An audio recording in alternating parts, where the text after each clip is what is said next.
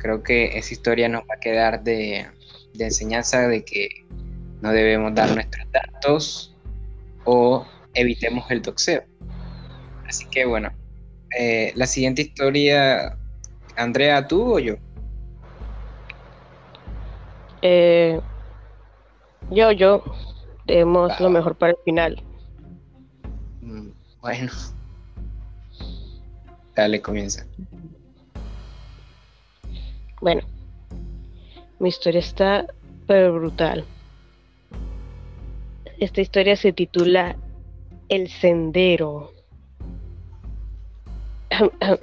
Comienza. Ay. Cuenta la historia de un hombre amante de la naturaleza y apasionado por el senderismo, que como era su costumbre, un día como cualquier otro, paseaba por los largos y solitarios caminos del bosque. Sin embargo, repentinamente decidió cambiar la rutina y se adentró por un sombrío y desconocido camino. El hombre estaba ansioso por vivir una nueva experiencia. Mientras más se adentraba por el extraño camino al bosque, una espesa niebla comenzaba a nublar su visión. Para cuando el hombre se vio completamente envuelto en esta, ya era demasiado tarde para él, pues había perdido el rumbo y no encontraba salida de este asfixiante panorama. El hombre decidido a escapar de la niebla, caminó y caminó sin rumbo, esperando poder regresar al sendero o dejar la niebla atrás. Pero entre más tiempo pasaba dentro de la niebla, aquel pobre hombre llevaba, se llenaba de una sensación angustiante. El hambre, la sed y el frío lo estaban atormentando. La paranoia era tal que el hombre sentía miradas e incluso pasos que lo acompañaban por el camino. Incluso podía escuchar agitadas respiraciones. Quizás era su propia respiración que retumbaba en sus oídos como eco debido al gran silencio que traía consigo la pesada niebla y, el, y la llegada de la solitaria noche. El tiempo pasó y la oscuridad se acentuó. De pronto tropezó el caminante había topado con una cabaña. El, alivió, el alivio lo llenó, dándole un momento de tranquilidad. Desesperado el hombre fue directo al refugio y sin ninguna duda se adentró de inmediato como, como pudo, iluminó la entrada con un pequeño mechero, pero al instante un desagradable horror lo invadió al verse rodeado de espantosos retratos de personas con rostros inmundos, deformes y espeluznantes, con miradas tan penetrantes que podías imaginar que realmente lo estaba observando. El hombre, sin más remedio, decidió ignorar la decoración de tan mal gusto y tratar de encontrar el sueño. Llegado el día, la luz incandescente azotaba el sueño del hombre y rápidamente éste despertó y se incorporó, solo para darse cuenta que estaba que se encontraba rodeado de ventanas. ¡Ah! ¡Ay, qué miedo! Wow. Em, creo que no voy a poder dormir, no es mentira. Yo creo que voy a seguir jugando LOL hasta que amanezca. Una historia em. para sacarte los pelos del culo. Bueno, eh, gracias. Magnífica anotación, Andrea.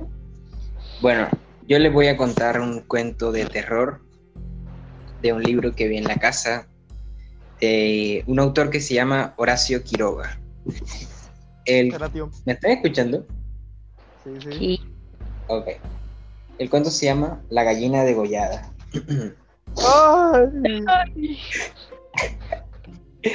Eh, por favor, cada que, yo diga algo así full tenebroso, hacen un sonidito. Aunque no debieron. Bueno, va. Bueno, todo el día. todo el día sentado en el patio. En un banco estaban los cuatro hijos idiotas del matrimonio de Masi Ferraz. Tenían la lengua entre los labios, los ojos estúpidos, y volvían la cabeza con la boca abierta. El patio era de tierra, cerrado al oeste por un cerco de ladrillos.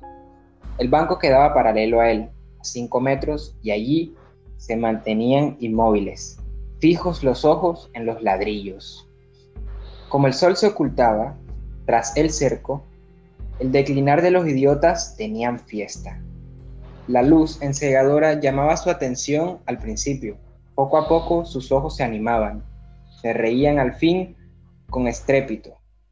Congestionados por la misma hilaridad ansiosa, miraban al sol con alegría bestial, como si fuera comida.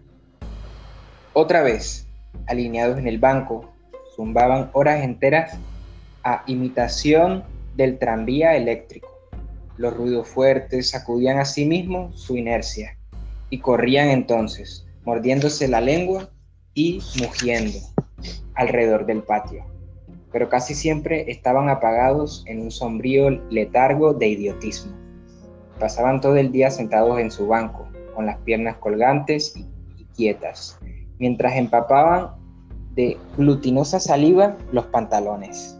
El mayor tenía 12 años y el menor 8. En todo su aspecto sucio y desalineado se notaba la falta absoluta de un poco de cuidado maternal. Esos cuatro idiotas, sin embargo, habían sido un día el encanto de sus padres. A los tres meses de casado, Masi y Berta orientaron su estrecho amor de marido y mujer y mujer y marido hacia un porvenir mucho más vital, un hijo. ¿Qué mayor dicha para dos enamorados que esa honra, consagración de su que esa honrada consagración de su cariño, libertado, ya vil egoísmo de un mutuo amor sin fin ninguno y, el que es peor, para el amor mismo, sin esperanza posible de renovación. Así lo sintieron Masi y Berta cuando el hijo llegó. A los 14 meses de matrimonio creyeron cumplida su felicidad. La criatura creció bella y radiante, hasta que tuvo año y medio. Pero en el vigésimo mes sacudiéronle una noche convulsiones terribles, y a la noche siguiente no conocía más a sus padres. El médico lo examinó con esa atención profesional que está de manera indiscutible a la búsqueda de las causas del mal en las enfermedades de los padres. Después de algunos días, los miembros paralizados recobraron el movimiento, pero la inteligencia, la inteligencia, el alma, aún el instinto, se habían ido del todo. Había quedado por completo idiota, baboso, colgante, muerto para siempre sobre las rodillas de su madre. Hijo, mi hijo querido, sollozaba ella sobre aquella espantosa ruina de su primogénito. El padre, desolado, acompañó al médico afuera. Usted se le puede decir, creo que es un caso perdido. Podrá mejorar, educarse en todo lo que le permita el idiotismo, pero no más allá. Sí, sí, asintió Masi, pero dígame, ¿usted cree que es herencia o qué? En cuanto a la herencia paterna, ya le dije que creía cuando vi a su hijo respecto a la madre. Hay allí un pulmón que no sopla bien. No veo nada más, pero ahí un soplo, pero hay un soplo un poco rudo. Hágale examinar detenidamente. Con el alma destrozada, el remordimiento, Masi redobló el amor a su hijo. El pequeño idiota que pagaba los excesos del abuelo. Tuvo asimismo que consolar, sostener sin, sin tregua a Berta. Herida en lo más profundo por aquel fracaso, su joven maternidad, como es natural, el matrimonio puso todo su amor en la esperanza de otro hijo. Nació este, tu salud y limpidez de risa reencendieron el porvenir extinguido. Pero los 18 meses las convulsiones del primogénito se repetían y al día siguiente el segundo hijo amaneció idiota. Esta vez los padres cayeron en honda depresión. Luego su sangre, su amor, estaban malditos. Su amor sobre todo. 28 años, el 22 ella. Y toda su apasionada ternura no alcanzaba a creer un átomo de vida normal. Ya no podían, ya no pedía más belleza e inteligencia como en el primogénito, pero un hijo, un hijo como todos. Del nuevo desastre botaron nuevas llamaradas, del dolor, amor, del, del dolorido amor, un loco anhelo de redimir de una vez para siempre la santidad de su ternura. Sobre, sobrevinieron mellizos y punto por punto se repitió el proceso de los dos mayores. Mas por encima de su, de su inmensa amargura quedaba a Masi y Berta gran compasión por sus cuatro hijos. Hubo, hubo que arrancar del limbo de los más hondas animalidad. No ya sus almas, sino el instinto mismo, abolido. No sabían deglutir, cambiar de sitio, ni aún sentarse. Aprendieron al fin a caminar. Pero chocaban, chocaban contra todo, por no darse cuenta de los obstáculos. Cuando los lavaban, mugían hasta inyectarse de sangre el rostro. Se animaban solo al comer o cuando veían colores brillantes u oían truenos. Se reían entonces mientras echaban afuera lengua y ríos de baba, radiantes de frenesí bestial. Tenían en cambio cierta facultad imitativa, pero no se pudo obtener nada más. Con los mellizos pareció haber concluido la aterradora descendencia, pero pasado tres años desearon de nuevo y con vehemencia otro hijo, con la confianza en que el largo tiempo transcurrido hubiera aplacado a la fatalidad. No satisfechos sus esperanzas, no satisfació, satisfacían, no satisfacían sus esperanzas. Y en ese ardiente anhelo que se exasperaban en razón de su infructuosidad, se agriaron. Hasta ese momento cada cual había tomado sobre sí la parte que le correspondía, en la miseria de sus hijos. Pero la, desesperanza de redención ante las cuatro bestias que habían nacido de ellos echó afuera esa imperiosa necesidad de culpar a los otros, que es patrimonio específico de los corazones inferiores. Se iniciaron con el cambio de pronombres, tus hijos, y como más del insulto había la insidia. La atmósfera se cargaba. Me parece, le dijo, le dijo una noche Masi, que acababa de entrar y se lavaba las manos, que podrías tener más limpio a los muchachos. Berta continuó leyendo como si no hubiera oído nada. Es la primera vez, repuso al rato, que te veo inquietarte por el estado de tus hijos. Mazzini volvió un poco la cara a ella con una sonrisa forzada. De nuestros hijos, me parece. Bueno, de nuestros hijos. ¿Te gusta así? Alzó ella los ojos. Esta vez Masi se expresó con claridad. Creo que no vas a decir que yo tenga la culpa, ¿no? Oh, no. Se sonrió Berta, muy pálida. Pero yo tampoco, supongo. No falta más, murmuró. Que no faltaba más. Que si alguien tiene la culpa, no soy yo. Entiéndole bien. Eso es lo que te quería decir. Su marido la miró un momento con brutal deseo de insultarla. Dejemos, articuló, secándose por fin las manos. Como quieras. Pero si quieres decir, Berta, como quieras, como quieras. Este fue el primer choque y le sucedieron otros. Pero en las inevitables reconciliaciones las almas se unían con doble arrebato y locura por otro hijo. Nació así una niña. Vivieron dos años con la angustia a flor de alma, a la esperanza, a la espera siempre de otro desastre. Nada acaeció, no, nada acaeció. Sin embargo, y los padres pusieron en ella toda su, su complacencia, que la pequeña llevaba a los más extremos límites del mimo y la mala crianza. Si aún en los últimos tiempos Betra, Berta, cuidaba siempre a sus hijos, al nacer Bertita, se olvidó casi del todo de los otros. Su solo recuerdo la horrorizaba, como algo atroz que la, que la hubieran obligado a cometer.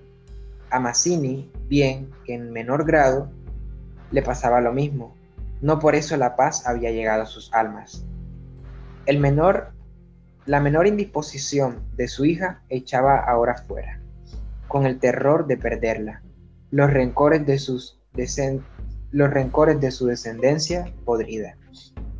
Habían acumulado y él y el sobrado tiempo, habían acumulado y el sobrado tiempo para que el vaso no quedara distendido, y al menor contacto el veneno se vertía fuera. Desde el primer disgusto emponzoñado se había perdido el respeto. Y si hay algo, y si hay algo a que el hombre se siente arrastrado con cruel frustración es cuando ya se comenzó a humillar se comenzó a humillar del todo a una persona. Antes se contenían por la mutua falta de éxito. Ahora que éste había llegado, cada cual atribuyéndole a sí mismo sentía mayor. Sentía mayor la infamia de los cuatro engendros que el otro le había forzado a crear. Con estos sentimientos no hubo ya para los cuatro hijos mayores afecto posible. La sirvienta los vestía, les daba de comer, los acostaba, con visible brutalidad. No los lavaban casi nunca, pasaban todo el día sentados frente al cerco, abandonados de toda remota caricia. De este modo, Bertita cumplió cuatro años, y esa noche, resultado de las golosinas que era a los padres imposible negarle, la criatura tuvo algún escalofrío y fiebre, y el temor al verla morir o quedar idiota tornó a reabrir la eterna llaga. Hacía tres horas de que no hablaba, y el motivo fue, como casi siempre, los fuertes pasos de Massini. Mi Dios, ¿por qué, por qué puedes caminar, no puedes caminar más despacio? ¿Cuántas veces? Bueno, es que me olvido. Se acabó. No lo hago a propósito. Ella se sonrió desdeñosa. No, no creo tanto. Ni yo jamás te hubiera creído tanto a ti. Tisiquilla. ¿Qué? ¿Qué dijiste? Nada. Sí, te oí algo, mira. No sé lo que dijiste, pero te juro que prefiero cualquier cosa a tener un padre como el que has tenido tú. Mazzini se puso pálido. Al fin, murmuró con los dientes apretados. Al fin, víbora, has dicho lo que querías. Sí, víbora, sí. Pero yo he tenido padres sanos, oyes, sanos. Mi padre no ha muerto de delirio. Yo hubiera tenido hijos como los de todo el mundo. Esos son hijos tuyos, los cuatro tuyos. Mazzini explotó a su vez. Víbora tísica. Eso es lo que eso es lo que te dije. Lo que te quiero decir, pregúntale, pregúntale al médico, ¿quién tiene la culpa de la meningitis de tus hijos? ¿Mi padre o tu pulmón picado? Dígora. Continuaron cada vez con mayor violencia, hasta que un gemido de Bertita selló de manera instantánea su boca. A la una de la mañana, la ligera indigestión había desaparecido, y como pasa fatalmente con todos los matrimonios jóvenes que se han amado con intensidad, una vez, una vez siquiera, la reconciliación llegó, tanto más, tanto más efusiva cuanto infames fueron los agravios. Amaneció un espléndido día y mientras Berta se levantaba, escupiendo sangre, las emociones y mala noche pasaban, sin duda, gran culpa. Mazzini, Mazzini la retuvo abrazada a largo rato y ella lloró con desesperación, pero sin que ninguno se atreviera a decir una palabra. A las 10 decidieron salir después de almorzar. Como apenas tenían tiempo, ordenaron a la sirvienta que matara una gallina. El día radiante había arrancado a los idiotas en su banco, de modo que mientras la sirvienta degollaba en la cocina al animal, lo desangraba. Con, parsimonia, Berta había aprendido de su madre este buen modo de conservar la frescura de la carne. Creyó sentir algo como respiración tras ella, se volvió y vio a los cuatro idiotas con los hombros pegados uno a otro miraban estupefactos la operación rojo rojo. Señora, los niños están aquí en la cocina. Berta llegó. No quería que jamás pisaran allí, y ni aun en esas horas de pleno perdón, olvido y felicidad reconquistada podía evitarse esa horrible visión, porque como era natural, cuando más intensos eran los raptos de amor a su marido e hija, más irritado era su humor con los monstruos. Que salgan, María, échalos, échalos, te digo. Los cuatro pobres bestias, sacudidas y empujadas con brutalidad, fueron a dar a su banco. Después de almorzar, salieron todos. La sirvienta fue a Buenos Aires y el, fue a Buenos Aires y el matrimonio a pesar de las quintas.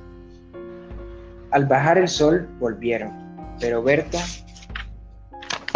pero Berta quiso saludar un momento a, su a sus vecinos de enfrente. Su hija se escapó enseguida a casa. Entretanto, los idiotas no se habían movido en todo el día de su banco. El sol había traspuesto ya el cerco. Comenzaban a hundirse y ellos continuaban mirando los ladrillos, más inertes que nunca. De pronto, algo se interpuso entre su mirada y el cerco, su hermana. Cansada de cinco horas paternales, quería observar un poco por su cuenta detenida al pie del cerco, miraba pensativa a la cresta. Quería trepar, eso no ofrecía duda. Al fin, se decidió por una silla desfondada, pero aún no alcanzaba. Recorrió entonces a un cajón queroseno y se, y se instintó ah, y su instinto topográfico le hizo colocar vertical el mueble, con cual el triunfo. Los cuatro idiotas la miraban indiferente, vieron cómo su hermana lograba con paciencia dominar el equilibrio, y cómo en puntas de pie apoyaba la garganta sobre la cerca, sobre la cresta del cerco. Entre sus manos tiran, tirantes. La vieron mirar a todos lados y buscar apoyo con el pie para alzarse más. Pero la mirada de los idiotas se había animado. Una misma luz insiste insistente, estaba fija en sus pupilas. No apartaban los ojos de su hermana mientras crecían, mientras crecían sensación de gula bestial eh, cambiada cada línea de su rostro. Cambiaba cada línea de su rostro. De manera lenta avanzaron hacia el cerco. La pequeña, que al lograr calzar el pie, iba ya a montar a horcajadas y a caerse del otro lado. Seguro, se sintió acogida de las piernas. Debajo de ella, los ocho ojos clavados en los suyos le dieron miedo. Suéltame, déjame, gritó mientras sacudía la pierna, pero fue atraída. Mamá, ay mamá, ay mamá, ay papá, lloró con urgencia. Trató aún de sujetar el borde, pero se sintió arrancada y cayó. Mamá, ay mamá. No puedo, no pudo gritar más. Uno de ellos le apretó el cuello y, y apartó los bucles como si fueran plumas, mientras los otros cuatro la arrastraron de una sola pierna hasta la cocina, donde esa mañana se había desangrado a la gallina. Bien sujeta, arrancándole la vida segundo por segundo. Mazzini, en la casa de enfrente, creyó oír la voz de su hija. Me parece que te llama, le dijo a Berta. Prestaron oído, inquietos, pero no oyeron más. Con todo, un momento después se despidieron. Mientras Berta iba a dejar su sombrero, Mazzini avanzó en el patio. Tita, nadie respondió. Bertita, alzó más la voz, ya alterado, y el silencio fue tan fúnebre para su corazón, siempre aterrado, que la espalda se le heló, se le heló de horrible presentimiento. Mi hija, mi hija, Corrió ya desesperado. Corrió ya desesperado hacia el fondo, pero al pasar frente a la cocina, vio, vio en el piso un mar de sangre. Empujó con violencia la puerta, entornada, y lanzó un grito de horror. Berta, que, que ya se había lanzado corriendo a su vez al oír al angustioso llamado del padre, oyó el grito y respondió con otro pero al precipitarse en la cocina, Mazzini vivió como la muerte. Se interpuso conteniéndola. No entres, no entres. Berta alcanzó a ver el piso inundado de sangre. Solo pudo echar sus brazos sobre la cabeza y hundirse a lo largo de él con un ronco suspiro. Fin. Bueno. Básicamente, sí, básicamente es la historia de un amor joven que tuvieron unos hijos, pero salieron mal, ¿no? Porque a veces eh, las descendencias, los linajes o los futuros, creo que se dice primogénitos, pagan eh, los pecados o los errores que hemos cometido, estos que hemos cometido. ellos no tuvieron la culpa, pero así es la vida. Historia anticonceptiva, si eres mala persona no tengas hijos. Exacto. Es como la misma historia de Jimmy de South Park, que, que eh, él les pregunta que por qué salió inválido y él decía, y los papás le responden que ellos se burlaban de los inválidos de jóvenes. Ay. Y por eso es que Jimmy pues salió inválido. Pues esas cosas yo creo que son mentiras. ¿Cuántas veces no nos burlamos de un profesor que estaba calvo? Y no estamos calvos, aún. Ay, aún. bueno, ya veremos si en el futuro estaremos calvos. Pero bueno. ¿Cómo? Pura conspiración. Pura conspiración, claro que sí. Retomando el tema, em, cuatro hijos que salieron mal. Eh, la otra, la niña, que era la esperanza para salvar ese matrimonio. Producto, producto de eh, el maltrato que le dieron a esos niños como que se vengaron o así, pero yo digo que ellos no tuvieron la culpa, fueron simplemente inocentes, porque, eh, no sé, ellos no tienen la culpa, ese es mi argumento. La culpa el burro. Que en el comienzo de la historia dicen que ellos no aprenden nada, sino que más bien imitan lo que hacen. Entonces, para la mala suerte de, Bertita, en la mañana habían matado un pollo y dijeron, ah, se les activó la única neurona, la única neurona que tenían. A ver, Bertita, de Kikiriki. no, pero triste, pues triste, triste. Sí, ah, bueno, yo recomiendo mucho la eh, el libro, cualquiera, eh, cuento de Horacio Quiroga no sé mucho del lore de esta persona. Es un libro que le regaló mi padre a mi hermana y por eso lo leí y tal. Del maestro Horacio Quiroga, yo recuerdo el cuento de el, del toro negro. Del matadero, el pueblo del matadero. ¿Y él es colombiano? Sí, sí, sí. Sí. Me extraña, eso lo vimos en el colegio, ¿no?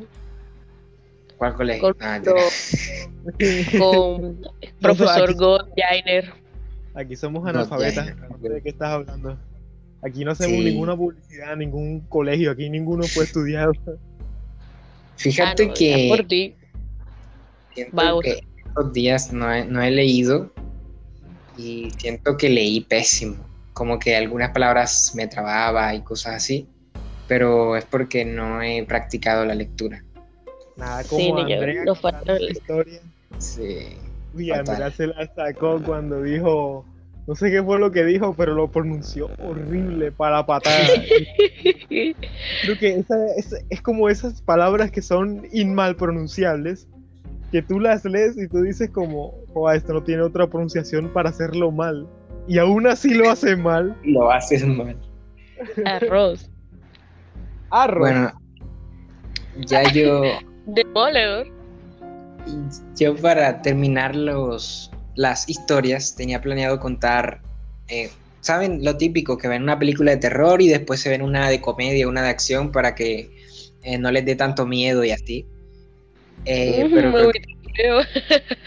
creo que, fracasamos como historias de miedo. Ninguna, yo siento yo. O sea, no transmitimos esa, esa energía de miedo de cosas así. Y tenía una, Ay, una 19 minutos en esa historia tuya. Pero ¿cuánto crees que dura un podcast? Dura como una hora. Pero bueno, ¿Vieron que Drake, el cantante, le quemó las partes íntimas a una modelo? Sí. No era una modelo, era una fan. Ella se las quemó Pero, bueno, ella se las quemó. Pero si yo te digo, o sea, Drake es cristiano. ¿Qué, ¿Por qué tenía relaciones con una fan? Supuestamente, yo digo. ¿Qué tiene que ver el cristianismo con eso? Que ellos no pueden tener relaciones. ¿Y quién te dijo eso? Es God. Eso es parte del God plan. Claro, exacto. El caso, eh, o sea, quiso. si Dios le puso a la fan, ¿por qué él la iba a rechazar? Eso es parte del plan, ¿sí pillas? Claro, el ángulo. y bueno, para la gente que no sepa que, quién es Drake o qué está pasando, Drake es un cantante eh, de pop, de ya habla inglés y tal. Eh, él, después de tener relaciones con una fan, eh, le echó a su preservativo, que estaba lleno de sus hijos, le echó salsa a Jibasco, creo que era Jibasco la marca, ¿no? Bueno, sí, sí. Le echó, le echó eso para que los espermatozoides, su milagroso líquido que todas quieren tener, por eso siempre está precavido. Que se comprobó que la salsa picante es espermicida y los mató toditos. Entonces, él le echa Todas las niñas quieren tener al Mesías de Drake. Él le echa eso con tal de que los espermatozoides, sus hijos, lo que sea, murieran y lo echó a la basura. La fan entró al baño donde él dejó eso y se introdujo sus eh, hijos, su espermatozoide con salsa y vasco y se quemó. Sus, hijos con más 10 de años por fuego.